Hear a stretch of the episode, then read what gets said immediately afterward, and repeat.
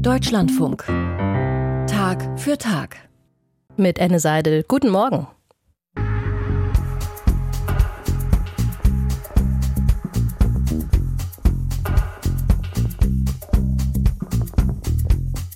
Gestern an Aschermittwoch hat für Christinnen und Christen die Fastenzeit begonnen. Aber auch viele Nichtchristen leisten ihnen mittlerweile Gesellschaft. Fasten ist seit Jahren ein Trend, gerade auch bei jungen Menschen, die bewusst auf Alkohol, Süßigkeiten oder sogar das Handy verzichten. Um religiöses und weltliches Fasten geht es gleich unter anderem hier in Tag für Tag.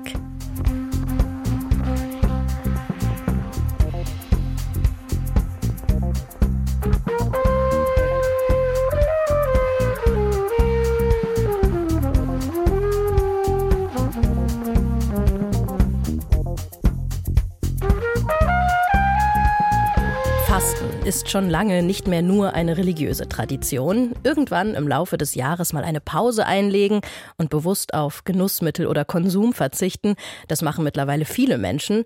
Und laut einer gerade veröffentlichten Umfrage der Krankenkasse DAK Gesundheit ist Fasten vor allem bei jungen Menschen sehr beliebt. Bei den unter 30-Jährigen finden drei Viertel der Befragten eine solche Auszeit sinnvoll.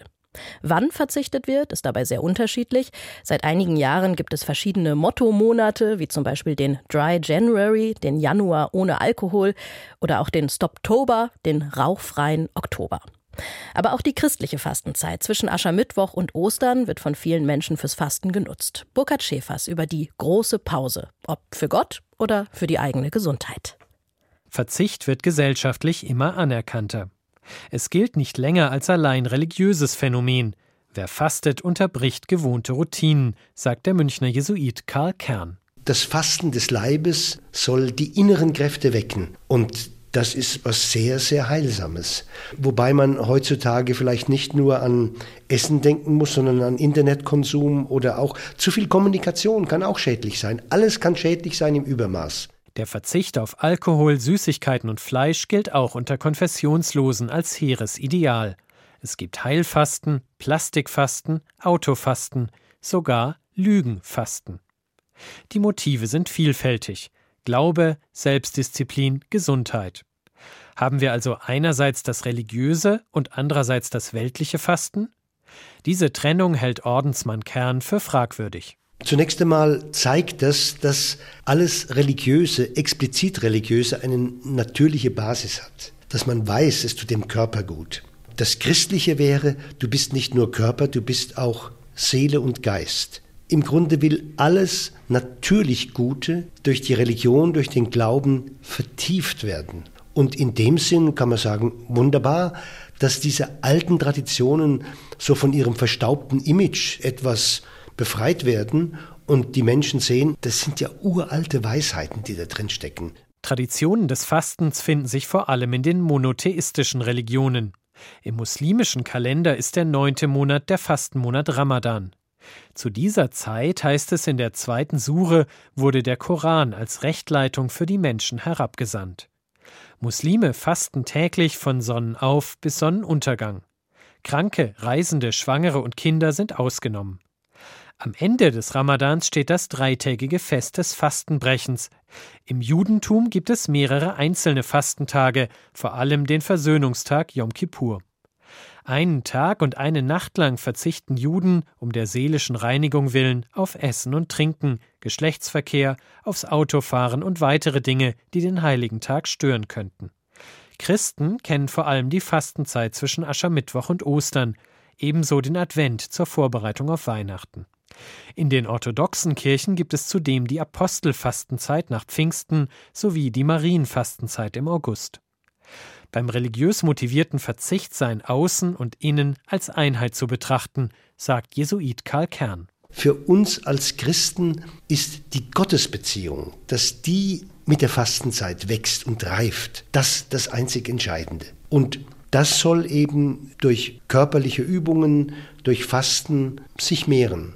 Die äußeren Übungen sind nicht das Entscheidende, aber sie gehören dazu. Wir sind ein Wesen aus Fleisch und Blut. Nicht immer erschließt sich auf Anhieb die Logik religiöser Fastengebote. So manches traditionelle Ordnungsmuster klingt heute wunderlich, sagt Daria Pezzoli-Oggiati, Professorin für Religionswissenschaft an der Evangelisch-Theologischen Fakultät der Ludwig-Maximilians-Universität München. In katholischen Traditionen pflegte man am Freitag Fisch zu essen. Das hatte damit zu tun, dass man Fisch nicht als Fleisch betrachtet hat, was für heutige Betrachtung der Tierwelt eine auffällige Idee ist, weil man würde den Fischen das Recht absprechen, Tiere zu sein. Was und wie Menschen fasten, hat maßgeblich mit Zeit, Ort und Kultur zu tun. Heute löst sich das Fasten von den Vorgaben religiöser Institutionen. Anstatt der Kirche vertrauen die Menschen der Ernährungswissenschaft mit ihren verschiedenen Methoden des Intervallfastens. Stunden oder Tage des Verzichts wechseln sich ab mit normalem Essen. Studien zeigen, dass dieses intermittierende Fasten gesund ist, weil es den Stoffwechsel verbessert. Forscher und Ärzte gehen sogar davon aus, regelmäßiges Fasten könnte das Leben verlängern. Es geht also ums Aussetzen, um die Pause vom Gewohnten womöglich mit dem Ziel, manches grundsätzlich in Frage zu stellen. Worauf wir verzichten, sei kontextabhängig, erklärt die Schweizer Religionswissenschaftlerin. Es ist etwas anders, wenn wir von Fasten sprechen in einer Gesellschaft, in der Nahrungsmittel knapp sind oder in einer Gesellschaft des Überflusses. Es gibt Fastenpraktiken im Rahmen von Selbstbildungskursen, damit man fitter ist. Es gibt Regulierung des Essens durch Sportaktivitäten und gleichzeitig kann man sie auch religiös überladen.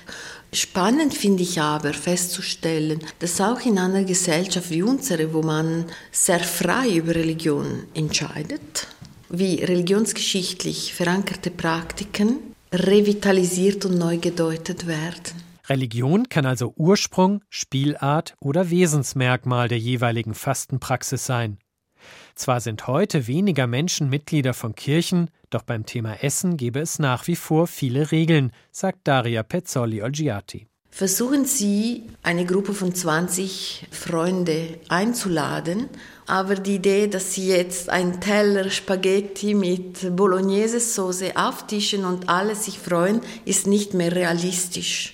Es gibt Menschen, die haben vermeintliche oder tatsächlich Allergien. Viele sind Vegetarier, andere sind vegan. Das sind alle Formen der Regulierung des Essens, die durch Individuen oder andere Gruppierungen vorgenommen werden und nicht mehr von religiösen Institutionen. Das heißt, die Praxis bleibt, die Akteure verändern sich. Ein verbreitetes Vorurteil lautet, Religion ist genussfeindlich. Bestes Gegenbeispiel ist das jüdische Purimfest mit der Pflicht, ordentlich Wein zu trinken. Fasten ist an Purim sogar verboten. Die großen religiösen Festivitäten sind sehr genussvoll. Übergangsriten von der Geburt, sogar bis zum Tod. Oder aber ähm, Hochzeiten. Das sind Zeiten des Genusses. Es gibt beides. Zeiten des Feierns, des Entspannens, des Genusses und dann Zeiten der Reduktion. Apropos Reduktion. Die Fastenzeit ist nicht zuletzt die Zeit der zahlreichen guten Vorsätze. Wie es mit denen häufig ausgeht, ist bekannt. Deshalb sagt Jesuit Karl Kern: Ein Vorsatz bitte. Wir sind ein komplexes Wesen und wenn wir uns an einem winzigen Punkt verändern, verändern wir uns insgesamt. Man kann manche Dinge auch mal laufen lassen. Diese verbissene Leistungsmentalität, die sollte nicht in die Pausenkultur hineinkommen. Also bitte nicht übertreiben in der Fastenzeit, sagt der Jesuit Karl Kern. Burkhard Schäfers hat mit ihm gesprochen über die Zeit zwischen Aschermittwoch und Ostern, in der nicht nur religiöse Menschen auf das ein oder andere verzichten.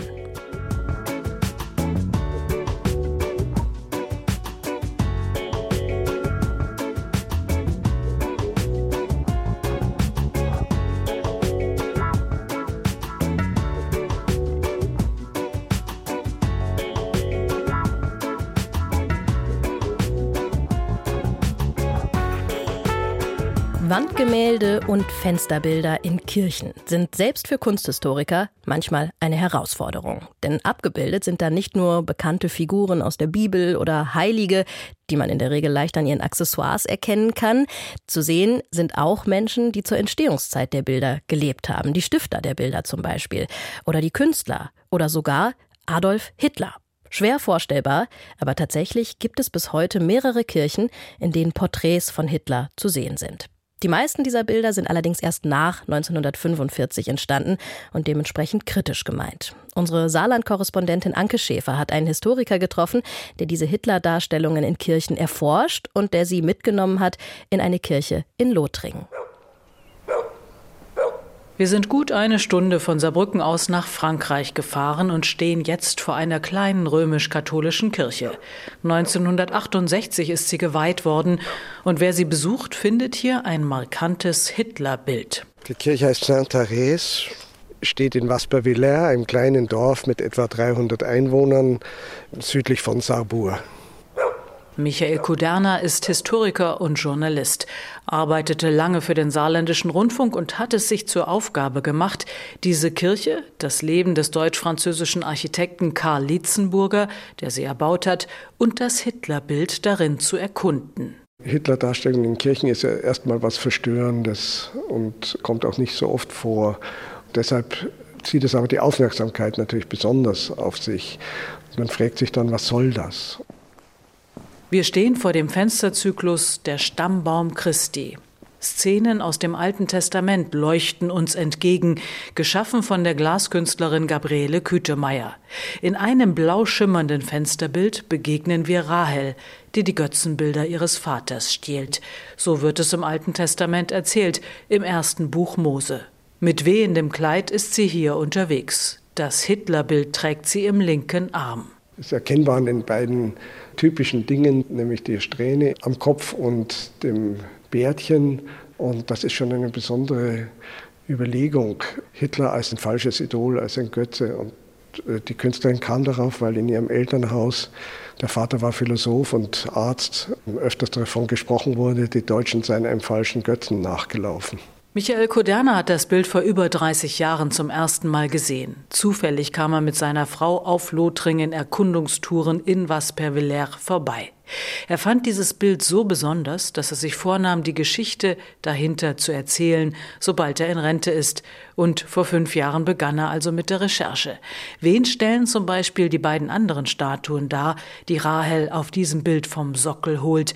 Inzwischen weiß Kuderna, die beiden anderen sind einfach irgendwelche kleine Statuen mit Köpfen, die nicht zuzuordnen sind. Zwar haben dann Kirchenbesucher oft gemeint, sie sehen in einem Mao Zedong, aber Frau Kütemeyer hat ihm energisch widersprochen, das sind einfach Assistenzbilder für irgendwelche falschen Götzen. Und so fragte sich Michael Kuderner, gibt es weitere Hitlerbilder in Kirchen, gerade auch im deutschsprachigen Raum? Und so nach und nach, ich glaube, so ziemlich alle Hitlerbilder gefunden, die nach 45 entstanden sind. Und was vor 45 ist, ist natürlich ein ganz schwieriges Kapitel, weil alle Bilder, wo Hitler positiv dargestellt wurde in Kirchen, natürlich 45 ganz schnell entfernt wurden und auch möglichst alle Spuren verwischt wurden. Im Buch Grenzüberschreitungen hat Michael Kuderner seine Recherchen veröffentlicht. Er zeigt etwa ein historisches Foto eines solchen positiven, inzwischen zerstörten Hitlerbildes, das in der evangelischen Martin-Luther-Kirche in Laudenbach an der Bergstraße in einem Fenster zu sehen war. Reichspräsident Hindenburg und Reichskanzler Hitler Hand in Hand, über ihren Köpfen ein Hakenkreuz. In den ersten Jahren nach der Ernennung Hitlers zum Reichskanzler ein verbreitetes Motiv. In manchen Kirchen, so sagt Michael Kuderner, traf man damals auch auf Hitlerbüsten. Allerdings gibt es auch Bilder, die vor 1945 entstanden und die wahrscheinlich kritisch sind und noch existieren. So hat Kuderna etwa eine mögliche Hitler-Darstellung in einem Fensterbild in der Taufkapelle von St. Peter und Paul im baden-württembergischen Weil der Stadt gefunden und ein Fresko in der Stadtpfarrkirche St. Ludwig in Bad Dürkheim. Wenn Sie überhaupt Hitler wirklich darstellen, man kann das in keinem Fall wirklich beweisen also wo Hitler entweder als Schächer am Kreuz vorkommt oder wo Hitler als Verführer in der Wüste von Jesus dargestellt wird. Also solche Bilder gibt es auch und es ist ziemlich wahrscheinlich bei den beiden, die ich gerade genannt habe, dass er es ist, aber beweisen kann man es natürlich nicht, weil es wäre viel zu gefährlich gewesen für die Künstler, es damals irgendwo schriftlich niederzulegen. Nach 1945 wurde es ungefährlich, Hitler in Kirchen darzustellen. Allerdings konnte es geschehen, dass das Bild des Diktators Beifall von der falschen Seite bekam, so etwa im bayerischen Landshut. Dort wurde im Sommer 1946 in der gotischen Pfarrkirche St. Martin ein Fensterzyklus eingesetzt, der vom Martyrium des heiligen Castulus erzählt. Betrachter erkannten unter den Peinigern des Heiligen Hitler, Göring und Goebbels. Man möchte ja meinen, das ist eine eindeutige Aussage, aber es gab schon sozusagen kleine Wallfahrten von Neonazis dorthin, die sich gefreut haben, sozusagen einfach, dass Hitler in einer Kirche auftritt. Und auch schon in der Entstehungszeit war es schwierig mit diesem Bild, weil sich viele aufgeregt haben, Hitler hat in der Kirche nichts zu tun. Und der Künstler dann der Meinung war, sie wollen wohl nicht mehr erinnert werden an die paar Jahre vorher, wo sie selber vielleicht Mitläufer waren und noch sein Bärtchen getragen hatten. In insgesamt 16 Kirchen im deutschsprachigen Raum hat Michael Kuderna mögliche Hitler-Darstellungen gefunden. Das Bild in Wasperviller ist das 17. Wenn er die Ergebnisse seiner Recherchen insgesamt in den Blick nimmt, sagt er, hier ist eine Entwicklung interessant. Erst wurde er als Folterknecht, als Teufel schlechthin dargestellt in der ersten Zeit nach dem Krieg, ähm, als die Künstler ja auch noch selbst noch entsprechende Erfahrungen mit dem Regime gemacht hatten. Und nach und nach wird das dann weniger, wird es historisiert, wie zum Beispiel auch hier in Vaspa-Villers, in biblische Kontexte gestellt bis zum Schluss, wo er dann ganz klein nur noch vorkommt, in dem letzten Fall, den ich gefunden habe, verblassend, unter anderen vielen Menschen, vor allen Dingen Narren, wo auch dann der ehemalige US-Präsident Trump vorkommt. Dieses Bild findet sich wiederum in St. Peter und Paul im baden-württembergischen Weil der Stadt. Hier verspottet eine Narrenschar und darunter eben auch Trump und Hitler seit 2018 auf einem Flügel des Dreikönigsaltars den gegeißelten Christus. Ein Werk, das, so sagt Kuderna, zum Nachdenken über die eigene Rolle im närrischen Treiben der Welt anregt. In dem Fall wird ihm ein Totenkopf daneben gestellt, also auch hier ist das Statement schon klar, aber er wirkt nicht mehr so übermächtig wie in den ersten Jahren in der künstlerischen Verarbeitung. Hier in der Kirche im lothringischen Waspervillers ist die Kritik an Hitler im Fensterbild eindeutig. Rahel räumt das Götzenbild ab. Und das Herzstück der Kirche Sainte-Thérèse des deutsch-französischen Architekten Karl Lietzenburger ist eine in rotes Fensterlicht getauchte Kapelle, gewidmet den Opfern des Nationalsozialismus. Anke Schäfer über Hitlerbilder in Kirchen. Die meisten wurden nach 1945 entfernt. Einige kritische Hitlerporträts sind aber bis heute zu sehen.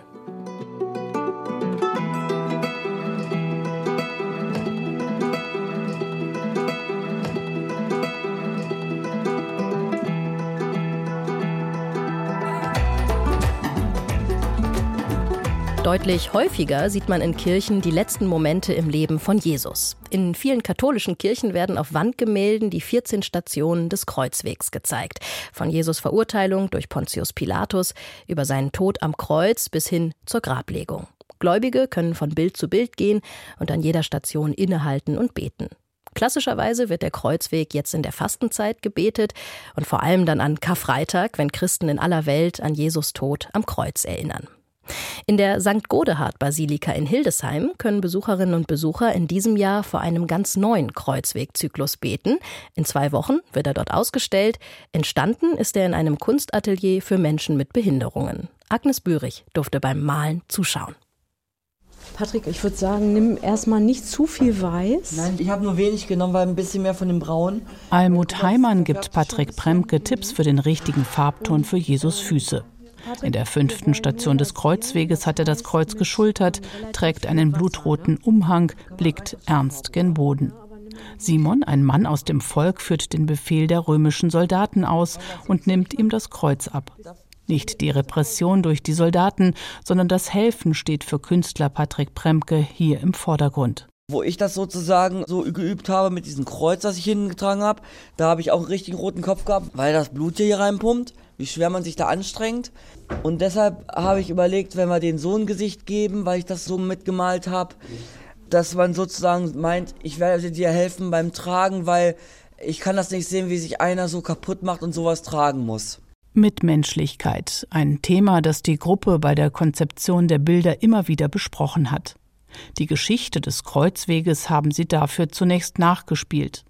Patrick Premke erfuhr so nicht nur vom Gewicht des Kreuzes, sondern auch, wie es sich anfühlt, als Jesus von Maria in den Arm genommen zu werden. Seine Sicht auf die Erzählung des Kreuzweges habe sich dadurch verändert, sagt der 32-Jährige. Ich habe auch gesehen, dass viele Menschen wirklich sich für Jesus mit einsetzen wollten. Zum Beispiel einmal war das mit dem Trinken, was man ihnen geben wollte, was die Römer nicht zugelassen haben. Dann ist es hier, der Jesus beim Tragen geholfen hat. Dann sind es die Damen, die Jesus das Schweißtuch gegeben haben. Das Atelier Wilderers entstand einst als Angebot der Diakonie Himmelstür. Heute ist es eine klassische Werkstatt für Menschen mit Behinderungen. Einnahmen aus dem Verkauf der Bilder finanzieren die Einrichtung mit. Das geht nur mit künstlerischer Qualität. Patrick Premke etwa hat sich auf die Darstellung von Menschen fokussiert. Er hat ihre Anatomie studiert, sich mit alten Meistern beschäftigt. Einige seiner Zeichnungen erinnern an Werke des österreichischen Malers Egon Schiele. Jesus, hilf mir, gerecht zu anderen zu sein. Jesus, hilf mir, wahrhaftig zu sein. Zu jeder der 14 Stationen hat die Künstlergruppe Gebete geschrieben. Zum Text der ersten Station ist Jesus vor Pontius Pilatus zu sehen. Er wendet uns den Rücken zu. Von links und rechts ragen Hände ins Bild, Zeigefinger deuten auf ihn. Wie ein Aussätziger wird er behandelt und bleibt doch aufrecht, sagt Projektleiterin Almut Heimann. Das Entscheidende ist, dass du immer wieder aufstehst und dass du immer wieder Hoffnung hast. So dieses Thema, das haben wir hoch und runter bearbeitet. Und das war den Wilderers ganz besonders wichtig. Und dafür steht Jesus in diesem Kreuzweg. Dieser Mut, wahrhaftig zu sein und zu sich selbst zu stehen und zu den Werten zu stehen, die ich habe. In der Passionszeit wird der Bilderzyklus in der Basilika St. Godehard hängen. Die mächtige katholische Kirche aus der Zeit der Romanik gehört zur Innenstadtgemeinde Hildesheims mit fünf Kirchen. Guck mal hier, mhm. da sieht man die Farbe. Siehst du das? Wenn ich die jetzt drauf trage, dann kann ich die im Atelier Wilderers lasiert Patrick Premke inzwischen Jesus Füße mit einer Schicht brauner Farbe. Schaffst du es, Hilfe anzunehmen? haben sie als Frage zu Station 5 des Kreuzweges notiert. Im Bild ist Simon die Hilfe, damit Jesus sein Kreuz tragen kann. Etlichen der 16 Künstlerinnen und Künstler mit Behinderung hat das Mut gemacht, Projektleiterin Almut Heimann. Es wurde oft gesagt, Jesus hat das geschafft, deswegen kann ich das ja auch schaffen. Und er ist nahbarer. Also er ist nicht nur so abstrakt der Retter, sondern es ist verstanden worden, warum er als Retter bezeichnet wird. Und ich denke, dass für einige der Wilderers definitiv ihr Glaube nochmal so eine neue Offenbarung gefunden hat, ne? dass sie sich nochmal anders wiedergefunden haben im Glauben und auch nochmal neue Hoffnung für einige schlimme Sachen in ihrem Leben sehen konnten. Künstlerinnen und Künstler mit Behinderungen malen einen Kreuzwegzyklus. Agnes Bührig berichtete über dieses inklusive Kunstprojekt der Diakonie Hildesheim.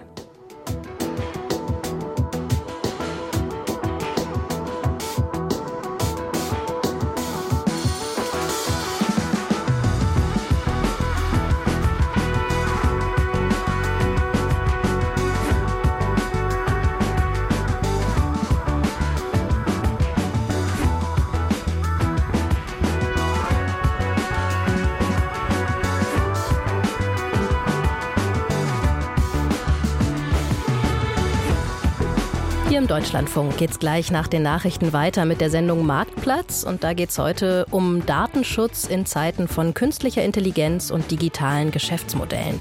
Die Redaktion für diese Sendung hatte Andreas Mein und ich bin Enne Seidel. Ich wünsche Ihnen noch einen schönen Tag und sage bis morgen.